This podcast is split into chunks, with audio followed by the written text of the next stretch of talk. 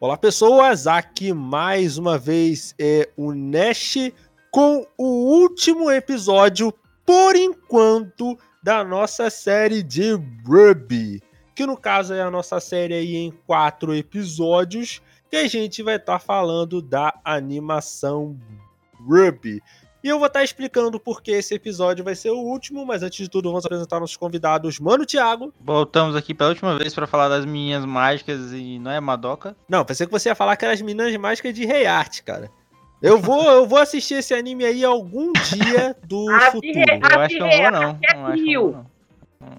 é, trio. Mano Tyron, Tyron, dá seu salve.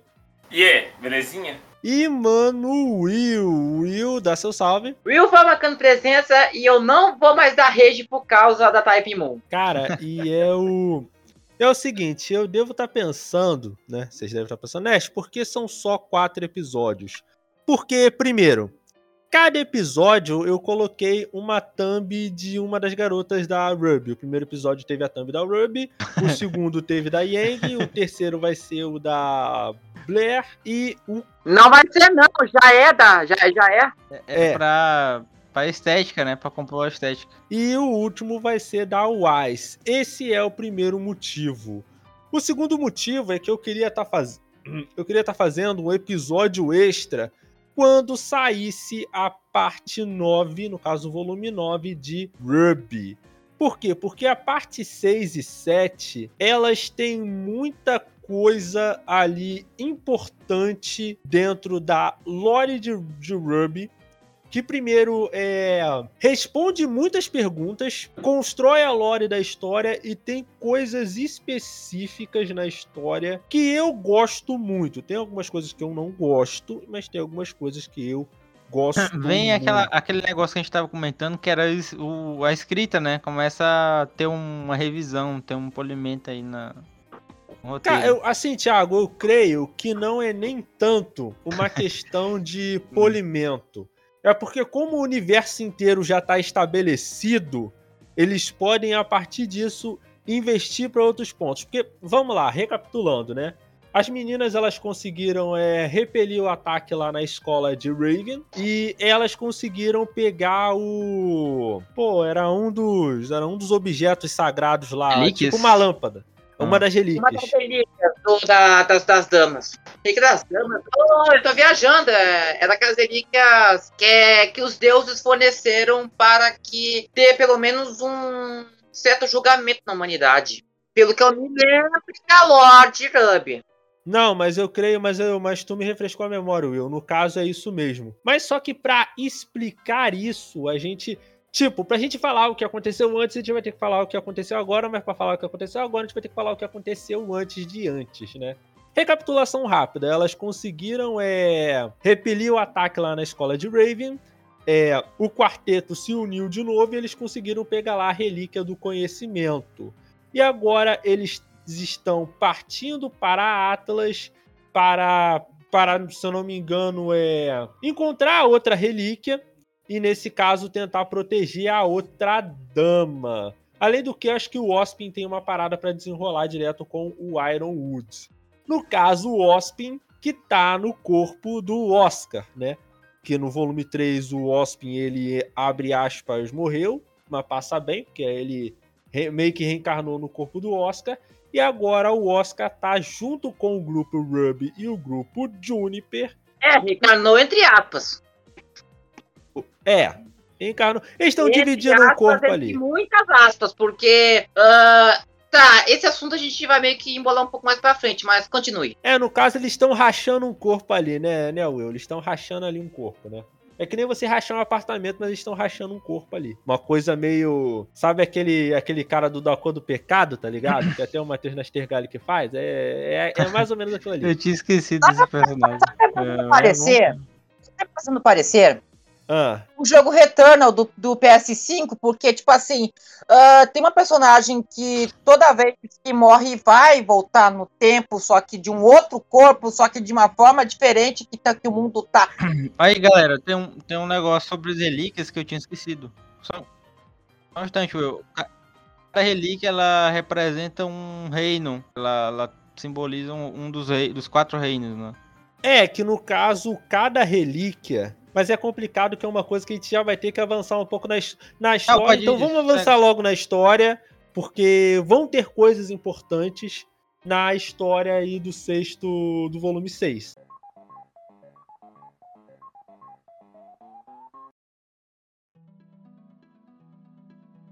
E no caso, no início do volume 6, eles estão ali num trem, né? E o trem ele tá sendo atacado ali por um grupo de greens. E durante esse ataque, o trem acaba descarrilando e acaba caindo Trem no meio da neve. desandou, né? É, eu... Caracoles, cara, eu tenho, que tra- eu tenho Tranin, que é uma competição entre o Will e o Thiago pra ver quem conta a piada mais paia. Eu, tenho, eu tô, tenho que contar, eu tenho que fazer uma contagem depois pra ver quanto, quem contou mais piada bananada aí durante esse podcast inteiro de Ruby. A gente tem que. É, é melhor que a situação não acaba saindo dos trilhos. É Isso aí, tá, agora tá um a um Will, né? Eu comprei o seguinte. É, e nisso, cara, eu acho, eu acho interessante, porque assim, vai aparecer uma nova personagem, que é uma idosa lá, que é uma idosa cyberpunk. Eu acho muito interessante que ela é uma. Maria Cavalera, se eu não me engano. É, Maria Cava- Cavaleira. Maria Cavaleira. E ela acaba acompanhando o pessoal, né? No caso, o grupo Juniper, o grupo Ruby e o Crow. E o, e o Oscar. É, e eles vão ter que ir a pé até a cidade que faz fronteira com o Atlas, né? Que no caso é até a terra. A terra natal do. Do Jean. A gente tá falando de qual temporada agora? É, Seis, porque isso aí, se seis. eu não me engano, é da 6 mesmo, é. Volume 3. Ah, ok. Seis. Aí, o que eu acho interessante, cara, é que logo nesse primeiro episódio a gente tem um twist. Que no caso eles estão ali com a lâmpada, né? E eles. Eu não sei se é nessa parte que eles descobrem que a lâmpada, ela. Que no caso essa lâmpada, ela é a relíquia do conhecimento. E é a relíquia do conhecimento. Eles já Ah. sabiam. Não. É a relíquia É. do conhecimento. Que toda vez que você chama a, o- a, a pessoa da lâmpada, que é a Jean, ela aparece e aí vocês têm direito a fazer uma pergunta que ela poderá responder. Por exemplo. ah, qual serão os próximos os, os números da Mega Sena da virada? Aí te conta os números, aí tu vai lá e fica rico. Mas isso aí. É, qualquer Só que tem um problema nela aí, tipo Dragon Ball, que ele só pode. Tem uma treta aí, que ela só pode falar três, três respostas a cada 100 anos, uma merda dessa. É, a merda dessa. E ela, É, e ela é, só tem, é. tipo, duas respostas pra falar nessa centena de ano aí agora. Uma merda dessa. Não, esse aí mo- Não, você um covarde. O povo pensou ali. É, só que só tem uma diferença abrupta, porque assim, ó, com a Jean de Ruby, você tem que ter direito a três perguntas a cada 100 anos. Com o Shenlong de Dragon Ball, você só você teria que reunir as esferas que vão sendo jogadas aleatoriamente. Então tem uma diferença, tipo assim, Shenlong seria mais fácil, só que a Jean seria mais difícil, porque você tem que pensar um século para poder perguntar de novo. Ninguém tem tanta pergunta pra fazer assim, não, gente. Que isso? Pô, pelo amor de Deus. Em 100 anos resolvi todas as perguntas em 3 já, tá bom, não, que isso. É, Mas- mas, é, é, é, é, mas se, e se alguém, se alguém fez aí, se alguém responde, se alguém perguntou antes de ti e tu tivesse vontade de responder e perguntar, não vai ter como, porque já perguntar seis perguntas. Sim, o- Então- isso, isso é então uma tem dinâmica. um grande paradoxo nesse, nesse quesito de das três perguntas do século. Mas aí é três perguntas independente de quem perguntou, cara. Se eu perguntar, o Tyron perguntar e você perguntar, vão ser três perguntas do mesmo jeito. Exatamente. E assim, isso aí, Will, que você falou, entra num ponto muito importante da história, porque assim, no caso eles estão andando casualmente, né? Estão andando ali na neve, e no caso o Oscar, ele tava, eles têm a ideia de falar assim, cara, é, eu não lembro muito bem como é que a situação volume descambou. Eles encontram ele. Inclusive, é. Não, o Oscar não é nesse volume não, cara. Eles encontram o Oscar no 5. Ah, ok, ok. ok. Você encontra o Oscar no 5. Aí o que acontece? Né? Chega lá, piriri pananã, e eles falam assim: é, que no caso a lâmpada ela tava com a Ruby. E aí eles falam: não, Oscar, fica a lâmpada, fica com você. Porque como você tá dividindo um corpo com o Ospin, o Ospin é mais forte, ele pode proteger a lâmpada. Só que aí acontece uma Ele não sabe parada. quando ele aparece ou não, né? Vai ficar nessa imposto, é foda. É, cara, mas aí o que, o, o que acontece é que o Ospin, ele tenta tomar o corpo do Oscar e o Oscar fala assim: não, não, ele, ele tem, tá escondendo alguma coisa da gente, ele tá escondendo alguma coisa de vocês. X9, né? Entregou mesmo. É, muito Tá certo aí, né? Mas, mas tá certo, mano, tá certo, Tá que certo. isso. Muito susto feito. Ô, mas, ô Nash, essa cena aí, sério, top 10 melhor cenas de Ruby também. Porque, tipo, a galera é muito foda essa cena, porque, tipo, tem um cara que é o treinador de todo mundo, o cara é imortal, o cara é zica pra caramba. Chega e fala, ô, Ruby, me dá a lanterna aí. Aí, quando ele fala isso, o, o, o, tio dela, o tio dela dá um passo pra frente da Ruby, do tipo, pra tentar entender a situação, né? Porque nessa situação tá o Ospin, o tio dela, o Crow, Eu- as quatro gurias do time da Ruby e a velhinha que tá jogada no canto. É o Oscar. E o tio do o, o- Crow, ele é tipo, ele é o braço direito ali do Osprey, então ele tá do lado do Osprey na teoria. Ele dá um passo pra Ruby do tio, só pra entender a situação. Quando ele dá esse passo, as três gurias entram na frente da Ruby pra proteger ela do tipo, ô, ô, calma aí, bora conversar primeiro, que senão a gente vai brigar. Aí você para e fala, ok, calma. Temos uma treta aqui. Porque as gurias entram na frente pra lutar com, com, com o tio, velho. Assim, na, na, na true, achei muito foda isso, achei muito foda pra caramba. Tipo, o quanto a galera confia na Ruby, saca? Tipo, se precisar, a gente vai lutar contra o seu tio, contra o cara que era nosso mentor, contra qualquer um, que a gente confia em você. Que é o Ruby, no caso. Acho muito foda essa cena. Né? E, assim, cara, o que acontece nessa cena depois é que, assim, eles, tipo, entra nessa situação, né? Que o Ospin fica o Ospin, o Oscar, o Ospin, o Oscar. Aí eles simplesmente falam: não, cara, agora a gente vai descobrir o segredo nós mesmos. E eles fazem a pergunta pra, pra Jean: o que o Ospin tá escondendo da gente? né? Tu não quer contar? Né? Eu conto ou eles contam, né? Eu conto. Entre, entre o Ospin e a Salem. e, cara, eu acho. É. Assim, Brincadeira é É essa. uma, é uma história, é uma história assim de um flashback muito grande, né? Eu creio que foi uns um episódio e meio, quase dois episódios só desse flashback, É, foi um mini arco. entendeu?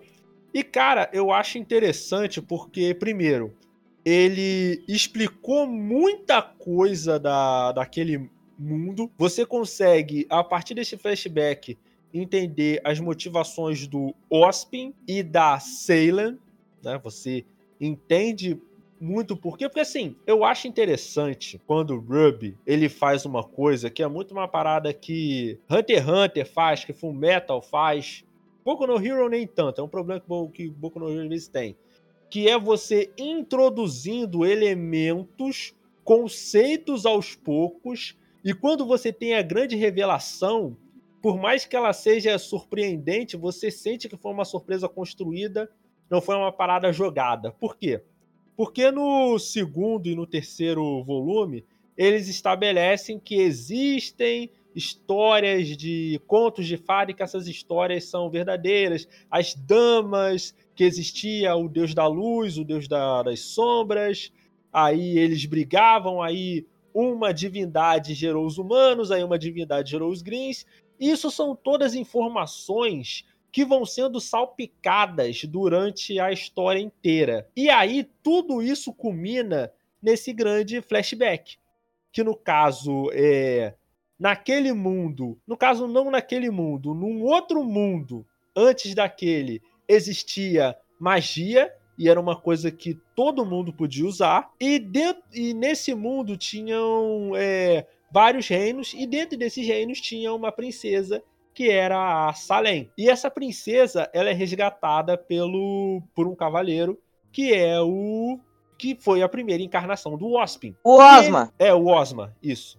O. Aí, essa dupla, eles formam um casal ali, uma dupla de guerreiros, vamos colocar assim. E com o passar do tempo, eles vão. é, Eles vão ficando juntos, eles vão se apaixonando. Só que acontece uma parada e o Ospin acaba ficando doente.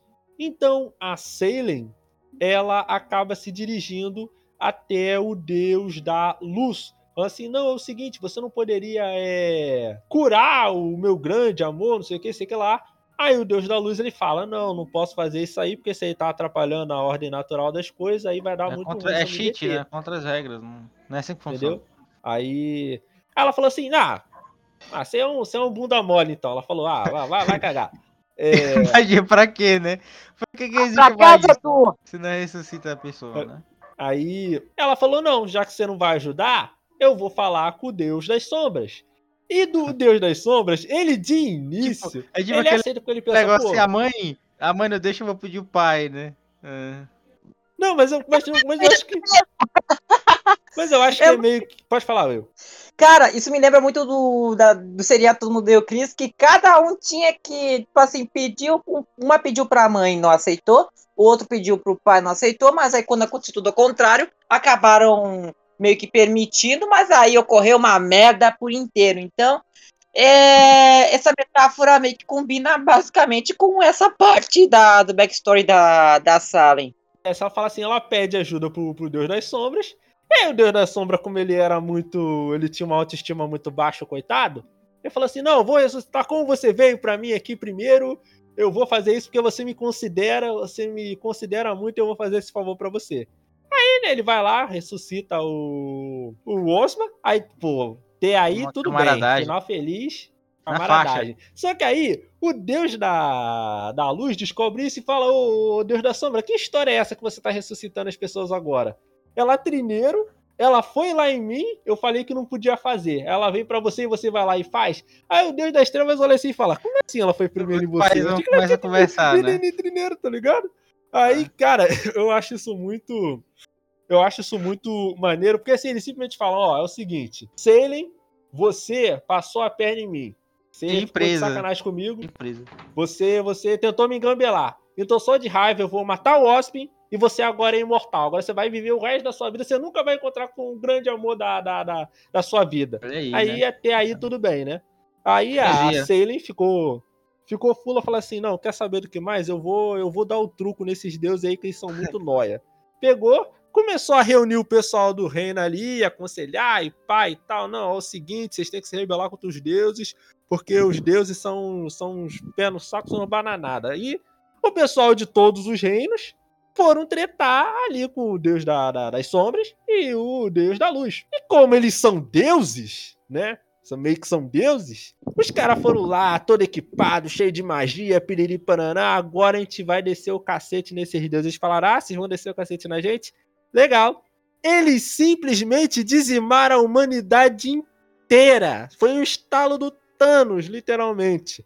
Falar assim: ó, Selen, por causa Isso eu dessa não lembrava, sacanagem que não. você Isso fez, Não lembrava, não. por causa dessa sacanagem que você fez, Brincadeira aí? eu, eu acho que a gente tinha que ter avisado que era isso aí, era spoiler, né? Mas, mas, enfim. É. Ó, Salen, como você fez essa sacanagem? A gente vai dizimar a humanidade todinha e vai fazer uma humanidade toda do zero.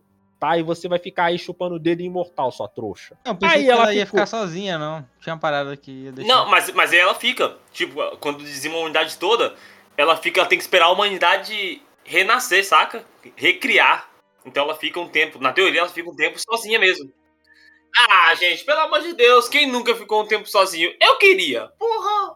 Que isso, gente? Imortalzinho, cai bem. Pra mim, o que deu- Pra mim, tudo que o Deus fez aí foi, a- foi amizade, pô. Foi amizade. Eu aceitaria. Aceitaria na paz. Aceitaria na paz. Não, imortalidade, aceito, tranquilo. É, mas tu faria própria comida? Que, cara, aí o que que acontece? A Salen, no mundo, o mundo tinha acabado, sido destruído, e só tinha sobrado os Greens, né? Que foram a criação exclusiva do deus lá das sombras. Aí ela pegou e ela mergulhou no poço que criava os Greens. Por isso que ela, como ela não consegue morrer, que ela tinha mergulhado Ela tinha um no poço poder. se Ela, ela, o poder dela meio que derivava do da luz, né? Tinha isso, uma coisa assim. Não, cara, eu creio que não, cara. Eu creio que, no caso, quem tem o poder derivado do Deus da Luz é o Ospin. Porque, no caso, o poder do Ospin, ele simplesmente renasce, ele nunca morre de fato. Ele sempre tem que. Ele vai renascendo, ele é tipo como se fosse um meio que um vigia da humanidade, sabe? Ele tá ali pra meio que manter a humanidade na linha. E o Deus da Luz, e o Deus da Luz, ele falou assim: Ospin, é o seguinte, eu vou deixar quatro relíquias guardadas nesse mundo aqui que tá renascendo. E você vai ficar de olho na humanidade. Se eles conseguirem reunir as quatro relíquias, eu e o meu brother aqui, Deus das Sombras, aqui, que ficou meio ressentido, né? Porque a, a tua mulher deu, um, deu uma volta nele, né? Ele ficou meio, ficou meio fulo da vida. a gente vai fazer o seguinte: a gente vai julgar a humanidade. Se a humanidade tiver feito coisas boas, a gente vai deixar o pessoal aí, senão vai todo mundo morrer de novo. Dessa vez vai ser pra valer. Vai ser game over, não vai ter segunda chance, nesse caso a terceira, né? Aí nesse meio tempo, Ospin morre, Ospin vive, Ospin morre, Ospin vive. Ele acaba encontrando a Salem de novo. E eles pensam assim, pô, Salem, a gente ficou muito tempo separado, e se a gente tivesse aí umas filhas aí? Vamos, vamos começar de novo? Vamos recomeçar? Sabe aquele quadro do. Do Rodrigo Faro, é Me Aceita de Volta? Foi a mesma coisa. Hum. Só que É, aí. não é, é, tra- é, Te quero de volta. É, eu te quero de volta, é isso aí. Te quero de É, volta. eu, eu, é, agora acabei de entregar minha idade. Nem tanto, Will, nem tanto assim, nem tanto. Você É, é, velho, né? mas né? né, Uhum. Mas Aí- eu assistia Rodrigo Faro. Aí, o que acontece? Eles ficam juntos um tempo ali, né? O pessoal até meio que coroa eles, tratam eles como se fossem reis, porque o domínio de magia deles não tinha nada igual. Se eu não estou enganado, o Ospin, ele era o. Ele foi o primeiro humano a manifestar o semblante, né? Uma parada assim, não tenho certeza. Mas eu creio que ele era o humano. Foi o primeiro qualquer coisa, né? Não, mas se eu não me engano, aí, a parte de magia é porque quando os deuses saem pela primeira vez e acabam com a humanidade, eles arrancam a magia da humanidade É também. isso, Aí isso fica- aí. É quando só a Salem que tem magia ainda, por motivos dela, e o Osmin quando volta. É, isso, isso, isso, isso, isso aí. Isso aí. Aí eles têm, né, as quatro. Eles têm quatro filhas, que no caso são as quatro damas originais. Só que aí, a Salem, ela pensa o seguinte: ó, Ospin, por que, que a gente não governa esse pessoal aí como se nós fôssemos deuses mesmo? Vamos, vamos governar esse pessoal aí, vamos, vamos governar como se fossem deuses. Eu acho que falava assim: não, ó, Salem, segura essa sua sanha aí, minha querida. Tá muito. Tá muito assanhada você, tá muito. Tá muito. Tá, tá, tá muito toda. Aí, o que que acontece? Eles brigam de novo. Eu acho que tá um pouquinho demais, né? Aí, aí eles acabam se separando de vez, eles se divorciam ali e agora eles são inimigos.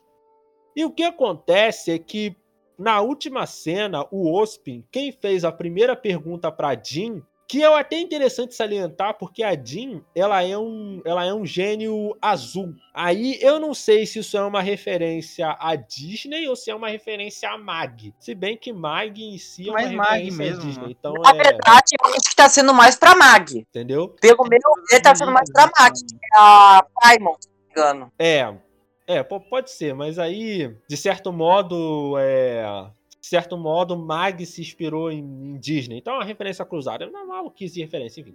É, aí Porque é- cada referência tem uma referência que sempre tem uma referência que tem outra referência que tem uma referência que é um paradoxo de referências. Aí, o que que acontece? Quem fez a primeira pergunta pra Jean foi o Ospin. E o Ospin perguntou pra Jean: Eu consigo. A gente vai conseguir derrotar a Salem? A Jean olha pra ele e fala: Você não vai conseguir. E eu acho muito interessante porque ela fez questão de deixar bem claro que o Ospin especificamente não conseguia derrotar a Salem.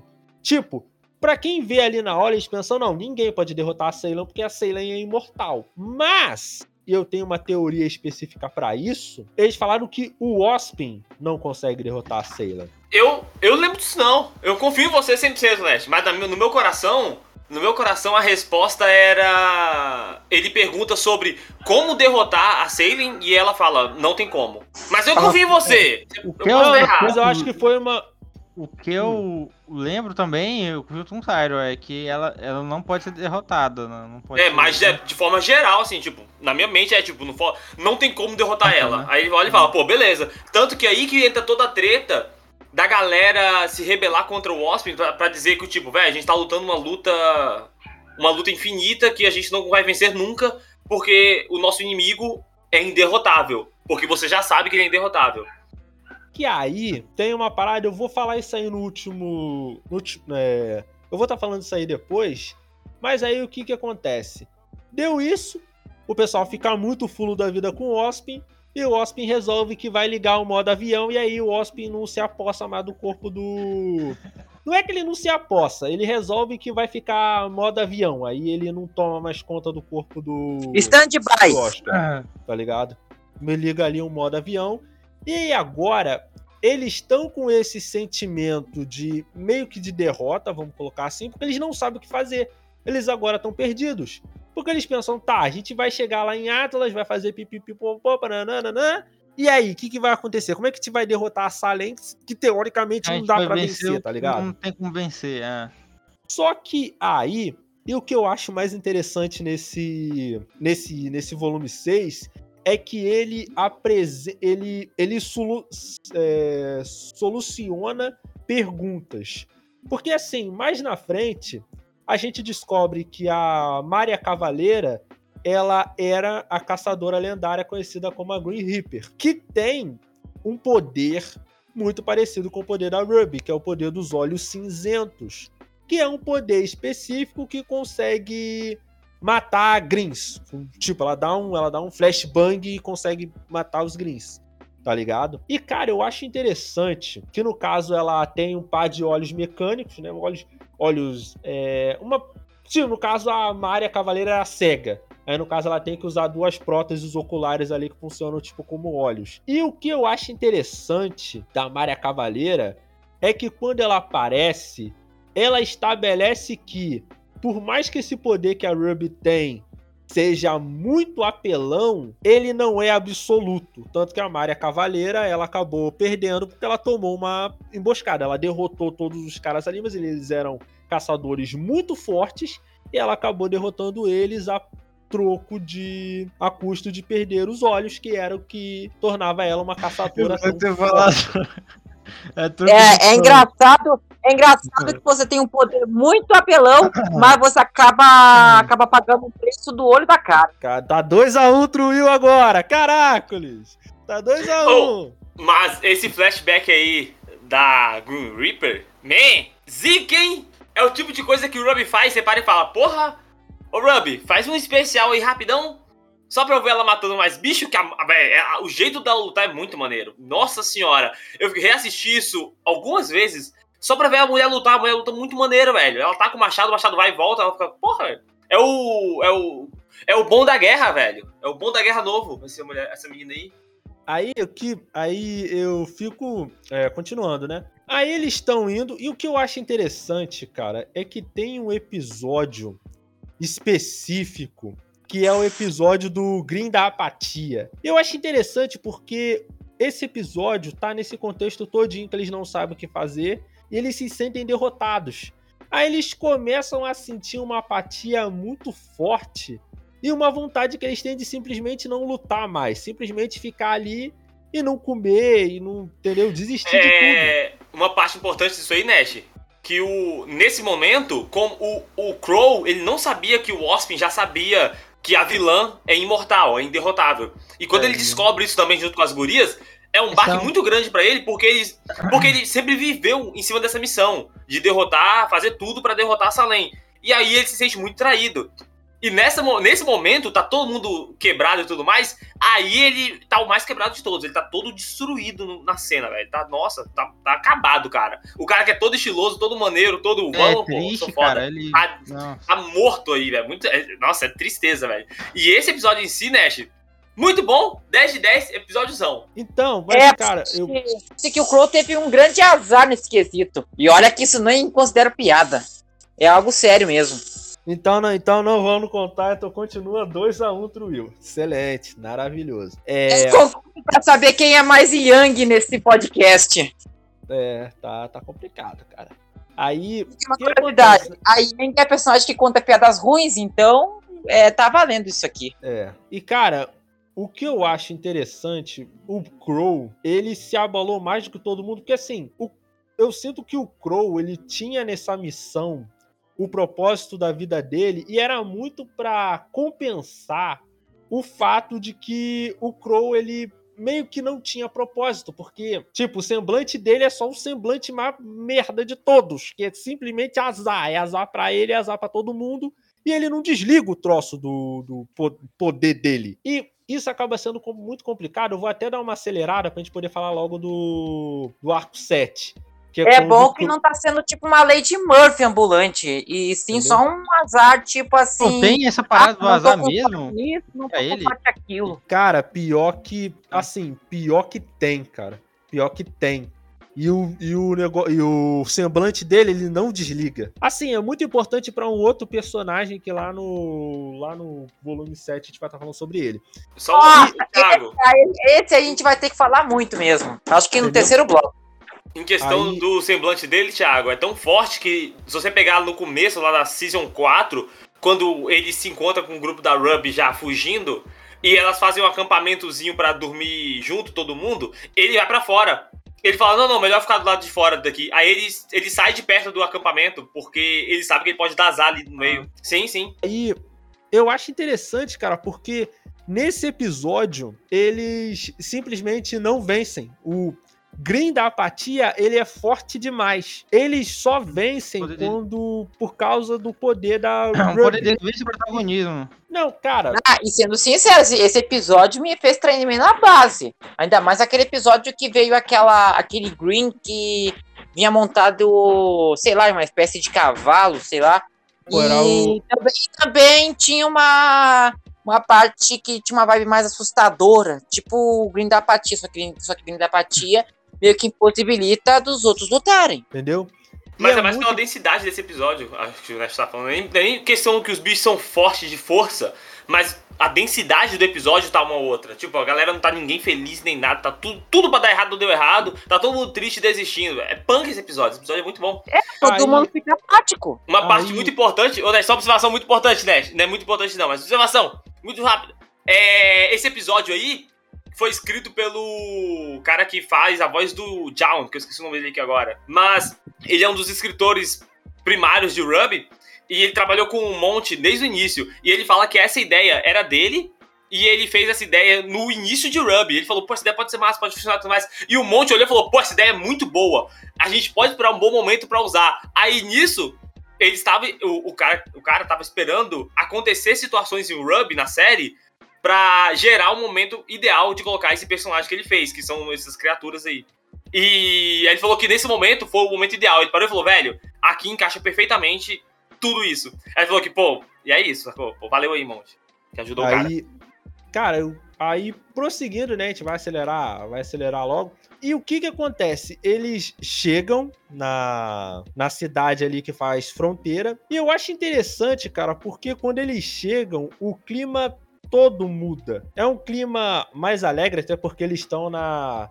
Eles chegaram na cidade aí onde os, já, né? é, só que aí eles chegam lá, cara, e tem uma parte específica que eu acho bem interessante, que nessa cidade mora a irmã do Jean, né, que no caso é uma que o Jean ele era um único filho homem de sete irmãs e uma das irmãs dele tá ali. E o que eu acho interessante, cara, nesse nessa parte em, em específico, né? Fora uma coisa que o um uso interessante da, da lâmpada da, da Jean é que nesse, nessa parte tem a irmã do Jean e ela é casada com uma outra mulher. E eu acho interessante que o episódio ele não para pra mostrar, ele simplesmente aparece. É, eu acho interessante é quando o anime ele trata essas feito, foi coisas de uma né? maneira natural, sabe? Um- é uma coisa que é, é bem natural e, e fluido. É e só tá lá, vai né? ser. É só. e- Sim, isso isso é é genial, isso é genial em Ruby, velho. Detalhe, e, a- e detalhe, e tem uma e tem um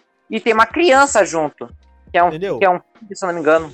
Aí eu acho isso muito bom, mas aí a gente entra numa parte que é muito cara. Assim, esse.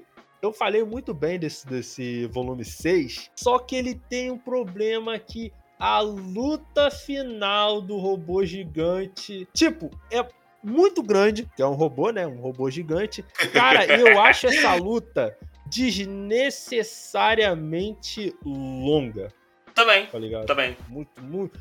Tipo, é muito. Cara, é muito, muito, muito. Tipo, se eles pudessem. se- Cara, eles podiam ter cortado metade dessa luta. Metade dessa luta. Assim, pra eu não dizer que a gente antes a gente vai ter que introduzir que, ah, porque a. Assim, o que acontece? Eles estão chegando lá, né? O bonde lá, o grupo Juniper, o grupo, o grupo Ruby, Crow, Oscar e a Maria.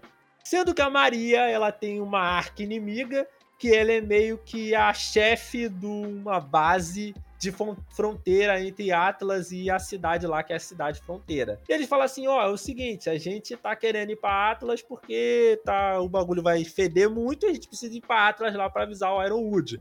A gente, inclusive, tá aqui com a Waishini, né? Tentou usar ali o velho truque do, do nepotismo, só que não deu certo. Não porque eles são é, soldados honrados e pirinina, não. Não, é porque a, a, a chefe lá do exército lá simplesmente odeia a Maria, tá ligado? E, cara, eu sei que isso deveria ser cômico, só que é um bagulho que não faz. Tipo, se fosse simplesmente ela chegar e falar assim: olha, vocês não podem porque, sei lá, o, a- o grupo Xini deserdou a Wise. Agora ela não é herdeira de coisa nenhuma, ela é só Wise, Wise, tá ligado? É Wise e ponto, tá ligado? Mas não, fica nessa briguinha, ah, porque não sei o que, nananã. Aí ela tira um robô gigante pra poder lutar com meia dúzia. Cara, se fosse, se essa mulher ela fosse uma infiltrada da- de Salem, teria, teria sido aceitável, pelo menos. Mas o problema é que ela tira um, um robô gigante porque sim, tá O ligado? Mecha, né? Tá Pela na hora ra- do- Mano, 100%, 100%, velho, 100%. É tipo, é um plot. É um plot muito. Ai, eu fico até triste falar isso, mas é um, é um plot muito infantil. E não no sentido bom da palavra, porra. Eu tô falando infantil do mal escrito mesmo. É tipo, pô, é uma rixa entre dois rivais ali que escalona no nível brutal. Tipo, o cara pegou. uma- a mulher vai pegar a arma mais forte de defender a cidade por conta de. Você vai falar, velho, gente, calma, não é assim não, que isso? Escreve um negócio melhor, então deixa só pela piada. ainda- Se fosse só pela piada, pô, beleza, sacou? fodida. Mas Mas, assim, cara, nossa, velho, nossa, eu, pra eu, mim- eu, eu, Sem zoeira, eu só não odeio, eu só não odeio essa parte. Ponto. E outro ponto que eu vou falar, outro ponto que eu vou falar é que tá intercalado uma segunda luta, que é a Blake e o Adam. Aí é 10 de Calma. 10, aí calma. Mas antes disso, no robô gigante eu só não odeio o Nash, eu só não odeio de coração. Porque tem duas músicas muito boas. Tem duas músicas do- inseridas na, na luta de robô que são incríveis, cara. Incríveis. Eu tava assi- assistindo isso aí e parei e falei, porra, essa música é boa, hein? Pô, os caras são bons, hein? Pô, Big Metal Shoe, se eu não me engano. cara, Não, tem a, a música instrumental só. Aí, que acontece? Eu acho interessante, a única coisa que eu acho interessante nessa. Duas, pra dizer a verdade. Primeiro, que a Ruby conseguiu fazer um uso inteligente da Jean, que no caso a Ruby ela tava nervosa pra poder usar o poder dela conscientemente pela primeira vez. Então ela simplesmente chama a Jean, que no caso quando você invoca o poder da lâmpada, o tempo para, tá ligado? Aí ela invocou o poder da lâmpada só pro tempo parar, para ela poder ter um tempo para respirar e conseguir se concentrar melhor. Isso foi um uso interessante da lâmpada. E segundo, porque o por causa de uma parte que o Ospin, ele toma o corpo do Oscar por alguns segundos pro Oscar conseguir pousar o avião, tá ligado? Isso foi uma parada particularmente interessante. Só que esse arco do, do avião, né, do, do avião, da Blair e da Yang, tipo, ele é tão grande, tão grande, que quando tem intercala essa luta entre a Yang, a Blair e o Adam, parece muito que o Blake. Adam só brotou ali, A tá ligado? Não, A mas Blake, é. Corrigir, é considerando o histórico do Adam, que é o de um maluco psicopata pervertido aleatório, não duvido, né, velho? O cara mal criado do caralho, meu Não, Deus do céu. não, e o personagem chama Adam Taurus. Normalmente eu gosto de chamar de Adam Gados, porque o cara é gado pra cacete. Dá uma raiva isso. Sim, eu nem, eu, eu nem vou entrar em critérios de Adam. Não, não vou, não vou ficar quieto aqui. Eu Não, vou. não. É melhor, é melhor ter paz do que, do que ter razão. Então, aconteceu Cara, a luta, a luta eles. Cara, eu só, eu só não vou aprofundar nisso, porque assim, não, eu vou entrar num tópico que, que, é, que é muito, mas muito delicado de falar aqui, porque ah, ah, eu acho que os fãs de Ruby vão, vão me vão me cancelar. Então é melhor não, não, não falar isso agora. Massa. Você Mas tá uma coisa importante aqui. Com, um cancelamento de cinco pessoas, Will? Os fãs de Ruby. Duas pessoas Ah. e meia. Não, não, não, não, não. Não só de cinco pessoas, mas. Imagina se a fandom inteira ouvisse esse podcast assim, ah, vamos cancelar o Will Fall porque ele fez e porque ele falou isso aqui do, do meu chipzinho. Mas não, Ah, não. porra, Uma coisa Adam. importante ali do Adam é que quando ele usa a semblante dele, é maravilhosamente bonito na tela. Porra! Os caras fazem um trabalho bonito, hein, velho? Quando a tela fica toda preta e fica só os Cara. desenhos dele vermelho. Caraca, muito incrível isso. Pô, muito, muito incrível. Vamos, vamos citar, por exemplo. Mas Adam. Poe é Adam morto. Falo com tranquilidade. Isso, né? É bom ele morto. Graças a Deus, que continue morto mesmo. Mas enfim, vamos pro arco 7, né? Vamos pro volume 7, que Vamos, pô. Não, não, não, não. E, e e posso. E posso falar mais uma coisinha? Pode. Sabe a. Sabe Você a já cena falou da, já. Sabe a cena da Ruby ah, indo lá tentar recuperar. tentar usar realmente os poderes? Hum. Só vou citar. Caso você, caso você queira ir partir. Ela consegue se. Ela é, em um dos momentos que ela consegue relembrar de todos os momentos felizes. Tá, antes de você ter dito que teve que parar um tempo, ela foi tentar usar de, ela foi tentar usar antes, só que acabou se lembrando de momentos terríveis, como por exemplo a pensão destroçada. Mas é depois que a, que a Jean permitiu para que, para que tivesse um tempinho para poder usar os poderes, a, a Ruby ela consegue us- ela consegue usar os poderes. Primeiramente se lembrando de coisas boas e depois se lembrando da mãe. Mas eu acho que essa cena ficaria cada vez mais melhor que se, que acho que a mãe da Ruby podia falar assim ó ô Ruby Tatakai tá bom isso foi muito imbecil mas aí consegue usar os poderes e aí todo mundo vai lá pra Atlas Ah, na moral, Will, tô quase tirando um ponto teu porque tu fez piada usando o Eren Yeager. Pera aí. Eu não vou fazer isso não. Eu não vou fazer isso não. Não vou fazer. Você continua 2 a você continua 2 a 1 um pro Will. Mas vamos Cara, lá arco. Eu planejei, eu planejei falar isso a semana inteira nesse pod, pra esse podcast. Putz grilo, Will. Que, te... que tempo inútil que você perdeu, hein, meu amigo? Ei, É, meu tá amigo. com tempo, Will. Caraca. É, tem que levar mais peso, amigo. Ai, meu Deus. peso. Faz uma pérola, então. Porque já teve Ai, aquele meme da cara. Type o- porque a gente teve na a gente teve no nosso grupo. Agora, Ai. fazendo um meme aqui de, de, sei lá, do, do Ai. da, Ta- da Takai. Ai, caraca, lixo. Vai adotar o vídeo, Eren Nonito Low Ruby. Ai, cacete.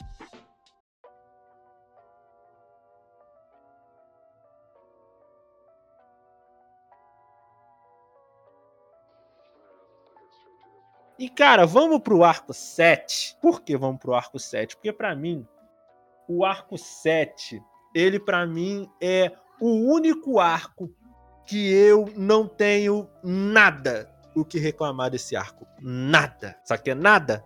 Nada. Da música até o. A música? Eu acho que eu acho que eu já falei antes que o arco 7 tem a minha música favorita, né? Falou não. Qual que é a sua música favorita? Agora eu tô curioso. É do arco 7, cara. Do, do Ruby, de abertura de Ruby, a, a favorita é a 7.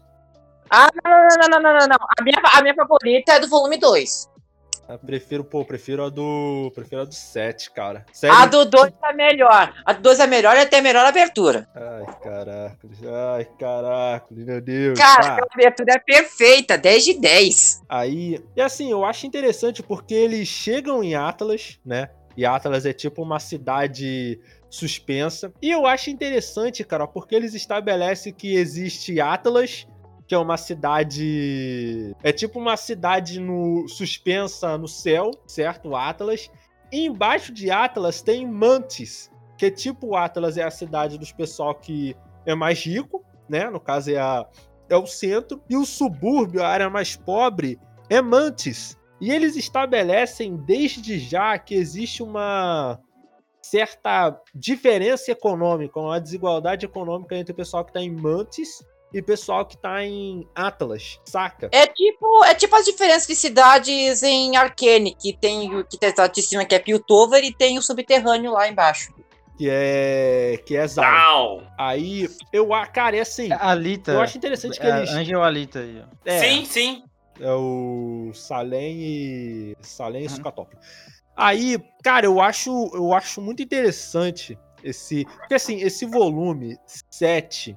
Se o volume 6 ele serviu para poder construir um mundo no sentido de solucionar é, grandes perguntas com relação àquele mundo e expandir ele mais, o volume 7 serve muito para construir personagem, sabe? Parece que eles chegaram e falaram: olha, é o seguinte, a gente já por enquanto, as perguntas que existem a gente já respondeu. Agora a gente vai usar esse arco só para construir os personagens. E você percebe que ele tá agora com uma construção muito maneira.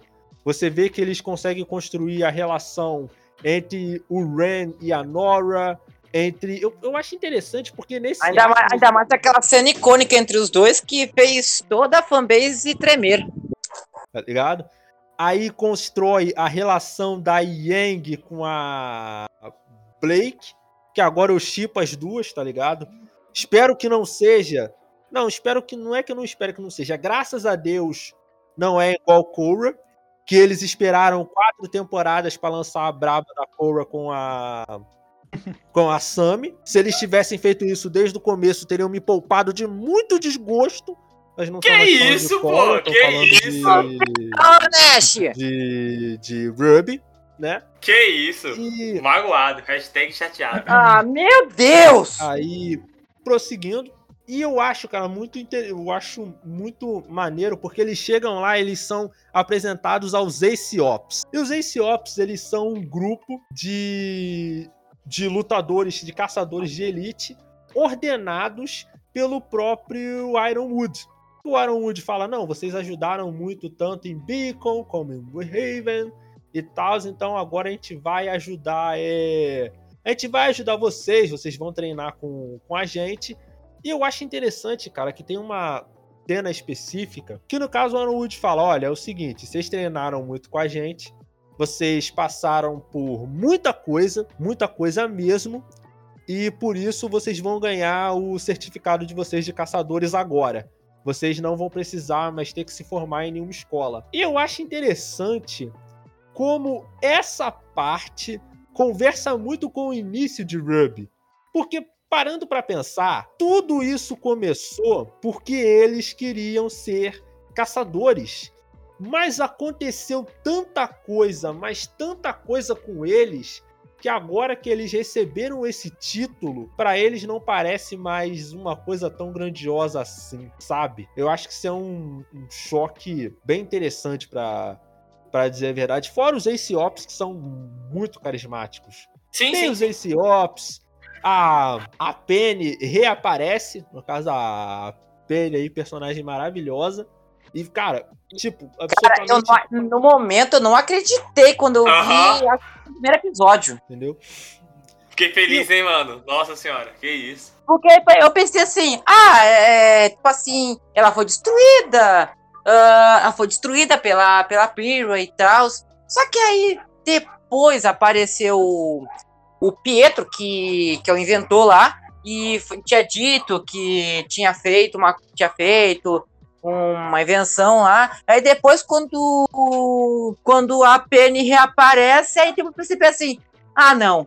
Aque, aquele veio lá, que é o Pietro, ele que é o inventor da Penny, eu fiquei tipo assim, what the fuck? Cara, eu acho, eu acho interessante disso, né? Para além de tudo, é que ele vai apresentando os personagens. Tem o. Não, mas vamos falar do. Continuando a falar sobre os Space Ops.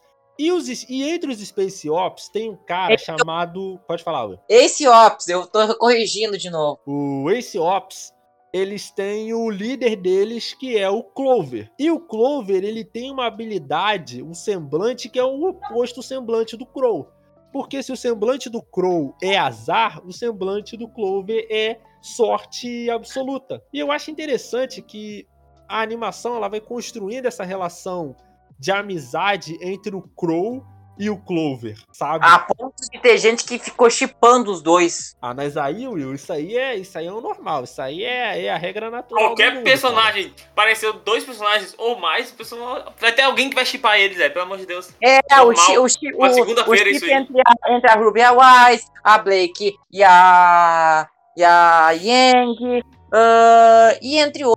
Apesar de que esses dois são os mais famosos, também são os que eu mais apoio, eu vou, tô dizendo. Mas tem uns que, pelo amor de Deus, eu, Eu fico pensando assim, que merda botaram na cabeça?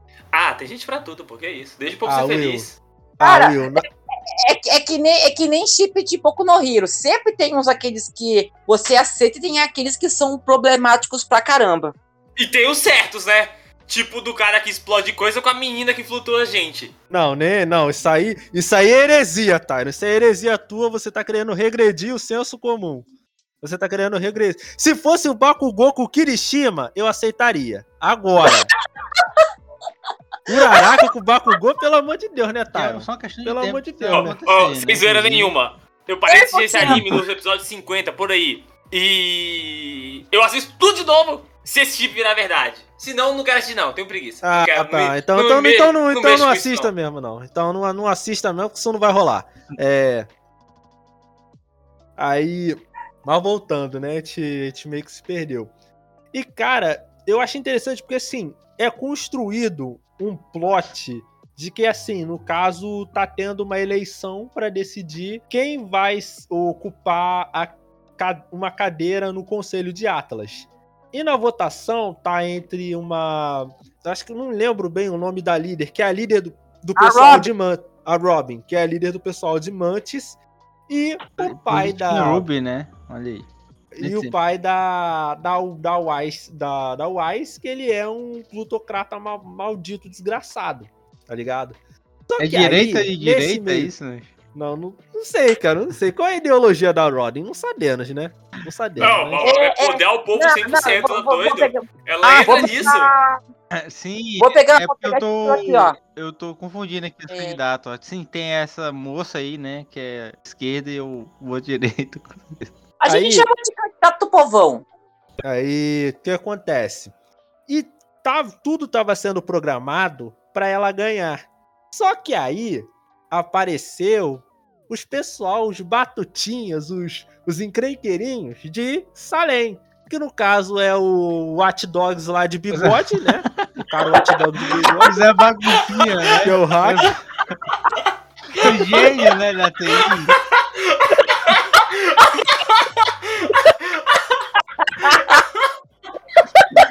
Ótimo. Ele vai abrir o Windows XP, né? Foda. Ai, Ah, caraca. não, não, não. Ah, não, não. Ah, ah, Nash 1, ah, Thiago 1, Will 2. Ah, sério?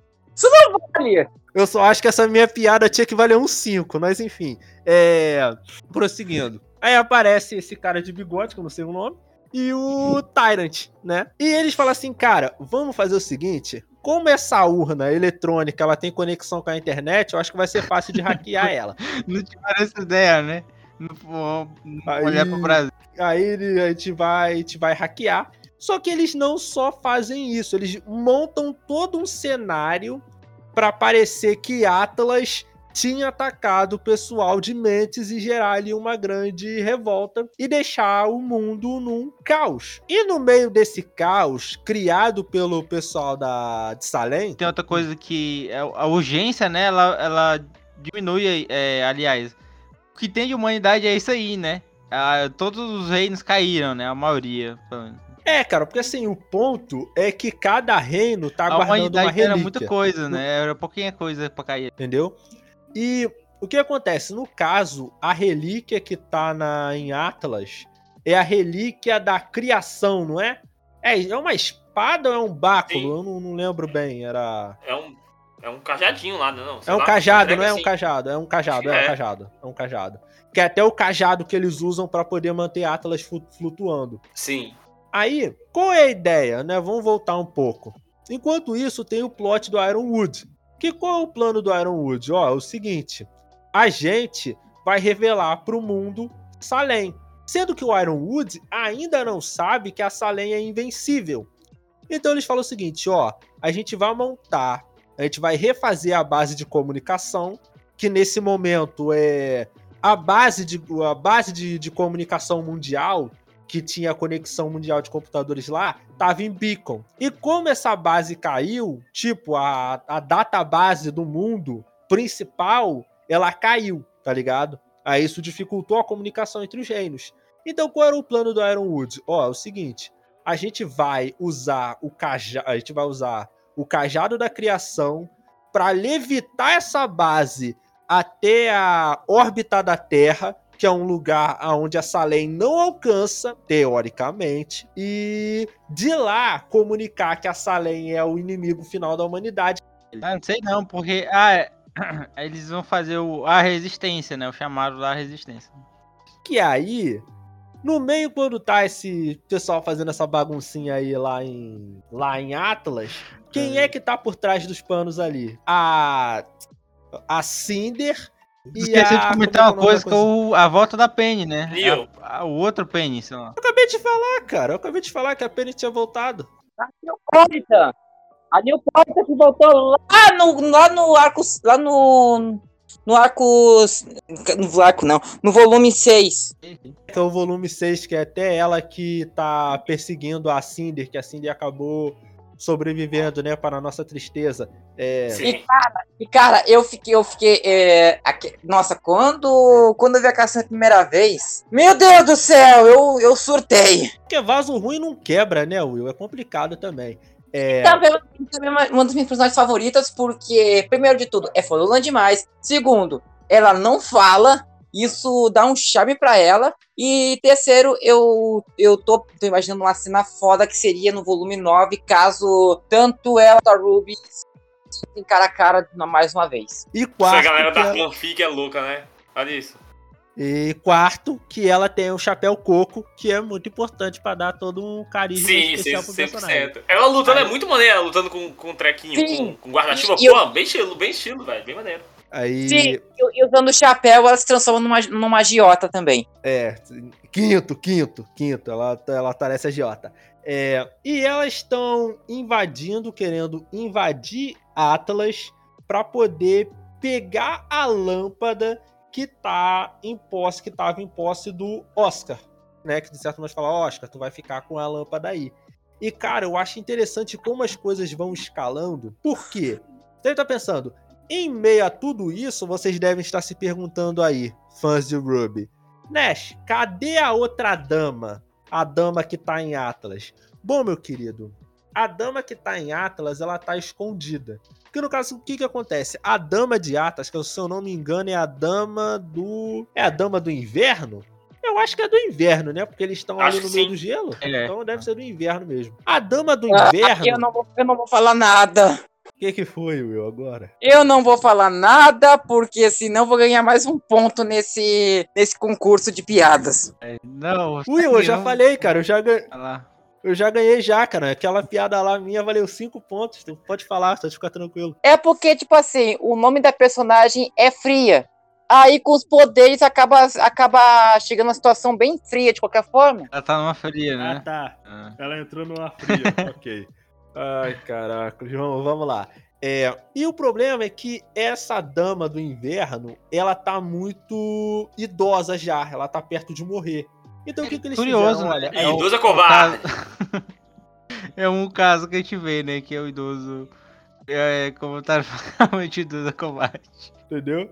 Aí o que que acontece? Eles estão mantendo essa ela num ela mantendo ela Plantada, num- senhora. uma instalação secreta. E o que eu acho interessante é que eles estabelecem que a única pessoa que pode visitar ela é a White, que é a irmã da Wise. Por quê? Porque como vocês sabem as regras para o poder de uma dama passar para uma outra pessoa, ela tem que ter visto essa pessoa e tá com essa pessoa na mente. Pra garantir, né? Pra garantir pra caramba, morrer. eles isolaram a menina e botaram só a.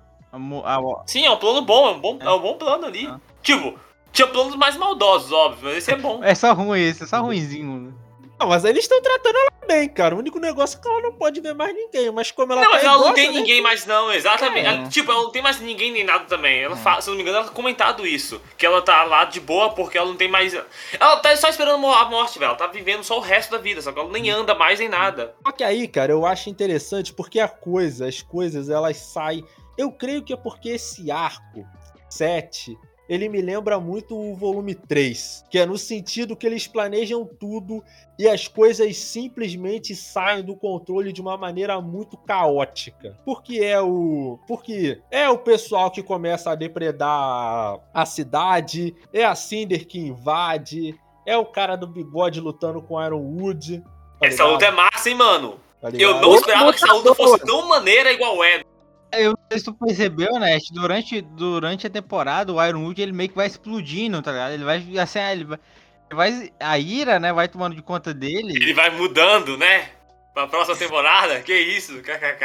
Até parece. E aí essa É luta com esse cara, ele Hum. explode. Ele manda, manda louco. Cara, é porque ele é porque ele percebe, cara, que ele tá totalmente esgotado, saca? Porque Até um os acordo com, de com o Otis mesmo também, né? Pra, pra relação a Penny. Tinha uma coisa assim.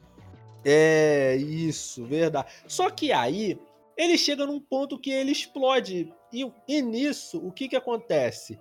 Eles acabam. Eu não sei se eles revelam ou se o Ironwood descobre sozinho que a. Como é que é o nome?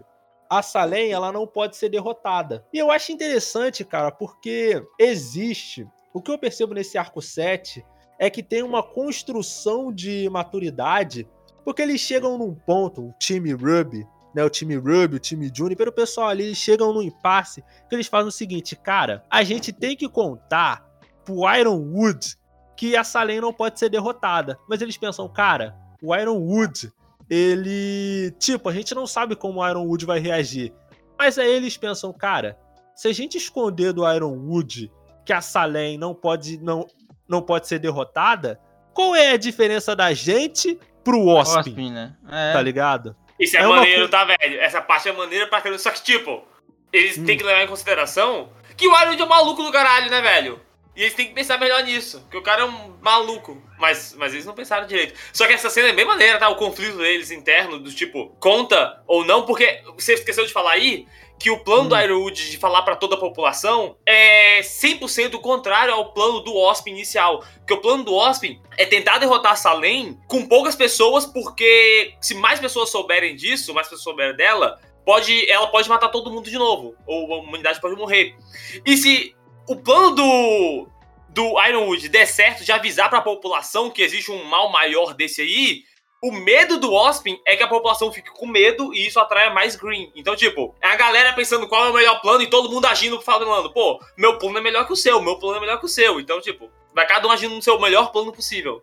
Mesmo sendo opostos cada vez, cada um por seres. Por eles. Entendeu? Só que eu, cara, e o que eu achei maneiro é que assim, eu pensei, cara, vai dar uma desgraça. Vai acontecer, alguém vai morrer de novo e vai ser isso. E só que o, eu acho, cara, que as consequências desse volume 7, elas são ainda mais impactantes do que se alguém tivesse de fato morrido. Na verdade, morreu, mas não é um impacto pra todo mundo e sim um impacto pra uma pessoa bem específica. Por quê? Vamos voltar lá no Crow. O Crow tinha tava fazendo uma amizade com o Clover. E ele percebia que não, eu finalmente encontrei alguém com quem eu posso me relacionar, porque o meu semblante anula o dele. Só que nessa confusão que o Ironwood descobre que a Salem não pode ser derrotada, eles chegam num ponto e falam, ó, o Ironwood fala, ó, é o seguinte, esse negócio aí de se reunir com todo mundo não vai dar certo. Como a Salem não pode ser derrotada, eu vou reunir a minha rapaziada, vou botar a nave lá na órbita e a humanidade mesmo que se exploda, se que, que Salem quiser É, ele, ele- fique, é. não é problema Não nenhum. vou salvar a galera, não. Entendeu? Isso aí. pilão um pouco, meu silão primeiro, né? Me meteu esse louco. É. Só que aí o time Ruby falou assim: Ô Ironwood, que palhaçada é essa agora, cara? Tu vai meter o louco e vai fugir? Tu é um, tu é um bananão, hein, meu irmão? Aí ele fala: Não, é o seguinte, me dá essa lâmpada aí, vou trancafiar aqui, tá ligado? Aí a Salem não vai poder fazer nada. E o Ironwood, ele tava pensando o seguinte, cara, não vai dar pra salvar todo mundo. Na mente dele, pelo menos. Então eu vou salvar quem eu puder salvar. Mas o time Ruby e o time Juniper, eles falaram: não, a gente vai salvar todo mundo porque aqui eles é grande, mas nós é ruim, tá ligado? Eles mandaram essa. E aí acontece um ponto em que o time Ruby luta, luta contra o time Ace Ops. E Cara, é luta- Caramba, é. Uma- Cara, ah, cara, eu vou até falar, vou até falar um adendo, que pra mim teve um dos diálogos mais eh, inacreditavelmente inesperados. Tipo assim, tá lá, esse Otis, assim, falando assim, ah, vocês não podem, ah, não tem como salvar todos e tal.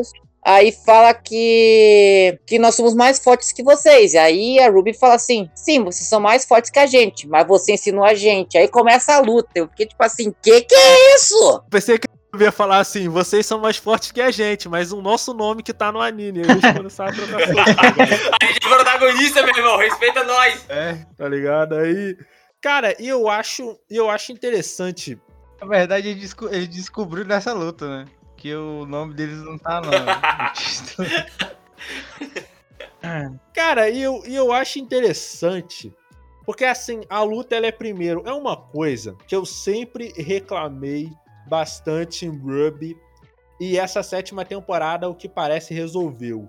As lutas, quando elas ocorrem, elas têm um significado importante dentro da história. E eu vou explicar isso não falando da luta do time Ruby contra o time Ace Ops, mas sim a luta do Crow contra o Clover. Porque vamos lá, aconteceu, eles conseguiram resolver o problema da baderna que estava acontecendo na cidade.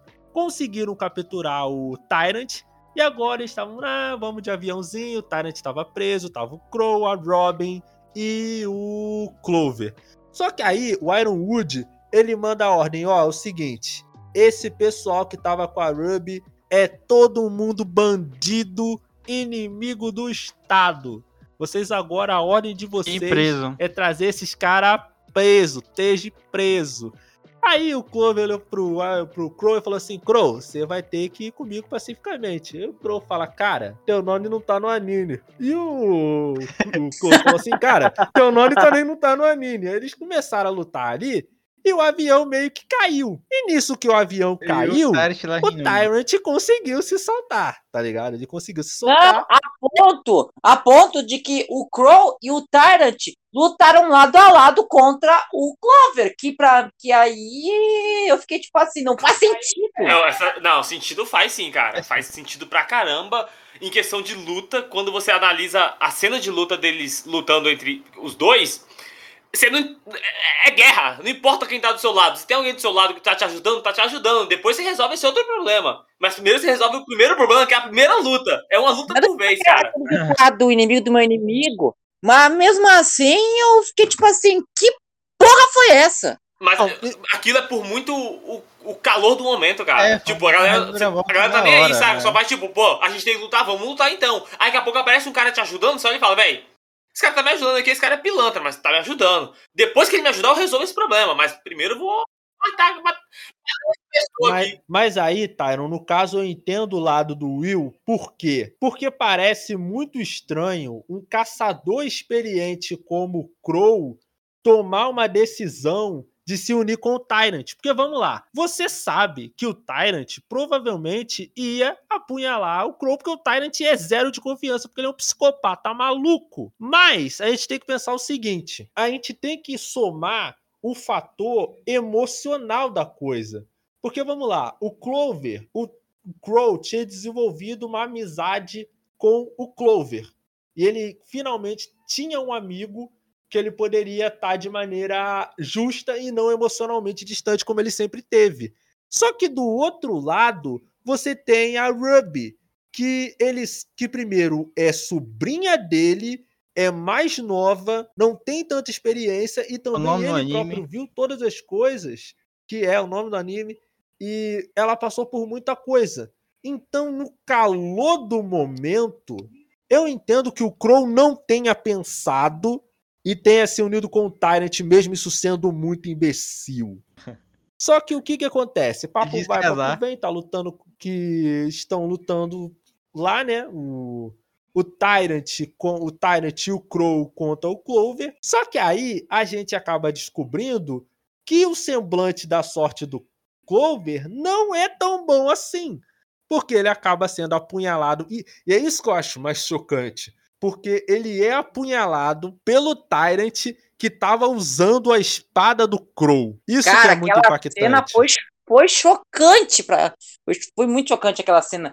Porque Tá e- além que foi outro momento que eu fiquei tipo que, que eu acabei falando palavrão no meio do no meio do, do anime. A primeira vez que eu fiquei falando palavrão xingando o personagem foi com o Adam, mas dessa vez foi com o Tyrant, que assim, ô Tyrant, seu filho do uma... Ah, cara, eu fiquei muito pistola. Cara, e eu, e eu acho. E eu acho interessante, cara, além de, disso tudo, né? De todas as coisas, é que assim, ele. Esse arco 7, ele tem uma coisa que eu gosto muito, que a gente volta pra Penny, né?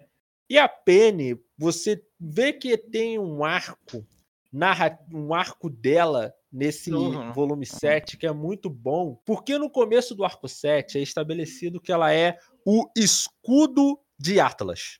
Ela é o escudo de Atlas. Ele é orgulho, Só né, que aí da- acontece. É, é, isso. A Só que- protetora de Atlas. A protetora de Atlas. Só que aí o pessoal, quando acontece aquele, aquela questão todinha da campanha da Robin, que até acontece que eles incriminam a Penny, a Penny ela realmente fica muito preocupada porque a Penny ela é uma garota muito doce, sabe? Ela é uma garota muito doce e muito gentil. Então Doce, ela não no- sabe muito. Hum. E, e de alguma forma também imatura. É. E ela não sabe muito bem lidar Pequena. com isso. E quando acontece da Cinder conseguir chegar na na dama do inverno, tipo, ela chega na dama do inverno, a Wise e a U- não, a Wise não. A a A White, Winter, a Winter, a Winter e a, a é o Winter, quem é que tava mais naquela sala? Ela era a Winter e a. Fria, que era a dama. Ah, fria. E a. Eu acho que tinha uma terceira pessoa, cara. Acho que era a própria Penny mesmo. Tá ligado? A Penny também. Foi- ela foi. E a Penny. É, ela teve esse ataque. A Sailing, né? A Sailing não, a, a Cinder, né? Vai fazer o ataque.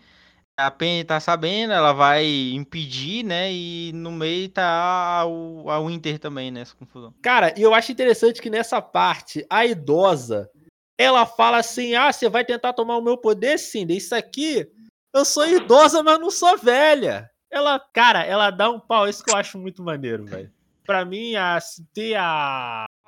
Ter a Cinder apanhando é sempre uma coisa muito boa, muito satisfatória, tá ligado? Satisfatória demais. É E é por isso é que nesse momento a Cília trouxe uma fria. Cara, meu Deus, cara. Agora eu tenho. e- Essa eu vou ter que contar tu, Will. Peraí, três agora. Três, Will. É.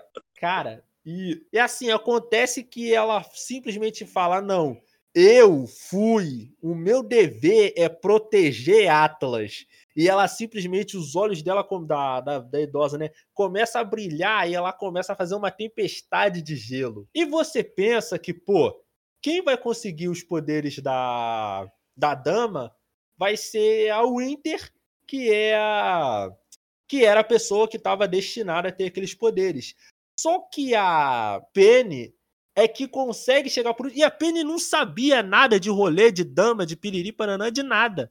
Ela Era muito simplesmente inocente, né? pergunta se a Até a gente conhece, não sei se nesse volume, o criador dela também, né? Que tá. É. Sim, Sim, é dele. sim. aham. Tanto que ele até estabelece que essa é a última vez que a Penny pode quebrar, porque se a Penny for destruída de novo. Porque no caso, o que, que acontece? A Penny, ela tecnicamente tem uma alma, que no caso, o criador da Penny tira uma parte da aura dela para poder forjar no robô, e por isso que ela meio que tem uma alma e consegue manifestar o semblante. Só que toda vez que ele faz isso, ele vai perdendo um pouco do, da energia vital dele. E se ele se a Penny quebrar de novo, tipo, for destruída de novo, ele não vai poder forjar uma Penny nova.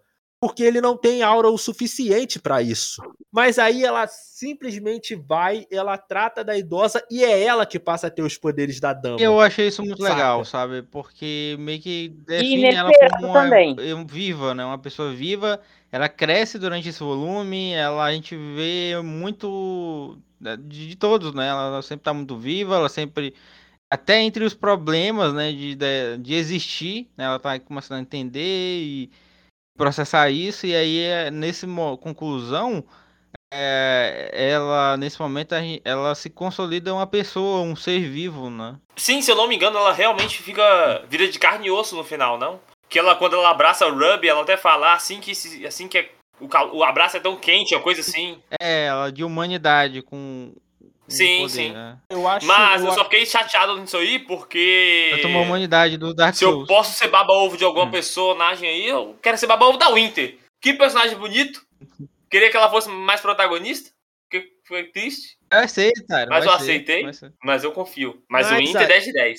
Mas aí, cara, eu penso, porque assim, no resultado, o que que acontece? No caso, o Iron Wood manda uma ordem de perseguição ao time Ruby, ao time Juniper, e a, e a Penny, que recém vira a Dama do Inverno, ela simplesmente fala, cara, eu não vou ficar com vocês não, eu vou ficar com a... Tecnicamente ela era subordinada ao Ironwood, né? É, só que aí ela entende, cara, que o que o Aaron Wood tá fazendo não é o certo. E aí você percebe que ele- eles, no caso o time Ruby, perde a lâmpada, no caso a, Napol- a Neapolitan consegue pegar a lâmpada do... Hum. Ela consegue pegar a lâmpada, né, do, do Oscar e consegue levar de volta pra Salem. E o volume 7, por isso que eu queria fazer esse último episódio do A volume Jota 7. pegou o pagamento vo... É, isso aí. E o volume 7 termina com uma. um- tipo uma baleia. Sabe aquelas de baleia? Não, então, você- tu tava dizendo que. Não, mas tu tava dizendo que ela não ia chegar, né? Ela chega, cara. Se for, mesmo se fosse lá em cima, ela ia tá lá com a baleiazona bonita, baleia preta. Não, mas, É. mas aí que tá o ponto. Ela tem essa baleia, esse Will do inferno aí. só que o que o, o Ironwood queria fazer é jogar. Fazer a casinha dele mais no céu ainda. Com a fé que a baleia do inferno não ia Mas, chegar lá. mas ia entendeu? chegar, cara, ia chegar. Ah, pô, aqui eu não duvido, pô. Confio 100% no- na Salem. Ah, hashtag, hashtag a conta chega, né? E, cara, isso é um. Isso, isso é um gancho muito ferrado. Porque eles sabem, cara, agora o inimigo cercou a gente. Deu errado, deu tudo errado. Ferrou pra cacete, meu irmão. É um, é um ótimo final de série que você fica puto falando, ok? Cadê o resto? Gente, eu preciso, porque a baleia está ali, eu quero ver o que vai acontecer e não tem. Vocês têm que esperar. Aí é muito triste. Cara, pra mim foi uma tortura ter que esperar eu ter que esperar o tempo depois volume 7 para o volume 8. Cara, e quando chegou eu, me, eu fiquei satisfeito. Só que aí, depois do volume 8 pro volume 9, veio, veio, é, veio, uma, veio Tortura 2.0. Ai, cara. Então, cara, o que, que a gente vai fazer, né? Will, você disse que tinha algumas curiosidades pra falar aí pra gente da série. Fale aí pra gente. É o seu, é o seu momento de brilhar. Ok, ah, tem algumas curiosidades, ah, certo. Ah, o, criador da, o criador da série, que é o Mount Young, antes, eh, antes de ele falecer em, em- antes do volume 3, ele fazia, ele fazia a voz pro, pro Ren, fazia a voz pro Ren. Tem uma série derivada de Ruby chamada Ruby Chibi, que é mais focada em comédia, além de além de possuir um mangá, possui quadrinhos, uh, HQs, por exemplo, já, e já teve várias colaborações envolvendo, por exemplo, a DC, já envolveu colaborações com jogos como, por exemplo, Code Vein, uh, Smite e Blaze Blue, além de um jogo oficial que é o Green Eclipse, e, e, e possui uma dublagem japonesa que está disponível na Crunchyroll caso queiram assistir. Assim, enquanto, enquanto eu tava falando, né, eu fui lembrando que nesse, já nesse ponto, o Ruby ele cresceu muito, né? Ele já alcançou os 24 minutos de episódio, é, ele tem um fandom, né? Ele tem, um, é, tem uma fanbase, né, consolidada, né, tem evento, né? Tem coisa, a galera, a galera faz. Cara, assim, e sinceramente. E tem mais uma coisa. E pior que tem mais uma coisa que eu acabei deixando pro final mesmo. Recentemente, não por não muito tempo, mas na verdade, tipo, acho que um mês ou antes, bem antes de a gente fazer nossas gravações, foi anunciado que tá vindo um projeto japonês para Ruby. Muitos dizem que é um anime mesmo, outros dizem que é um novo jogo. Isso a gente só vai saber isso mais ao decorrer do tempo. Acho que na próxima RTX, por exemplo. Eu realmente agradeço ao aos nobres senhores que acompanhou a gente aí nesses quatro incríveis episódios de podcast. Foi uma jornada longa e foi bem mais recompensador do que eu achei que seria, de verdade. Agradeço ao Thiago, Will, Tyron e a você que está ouvindo esse podcast de manhã, de tarde e à noite.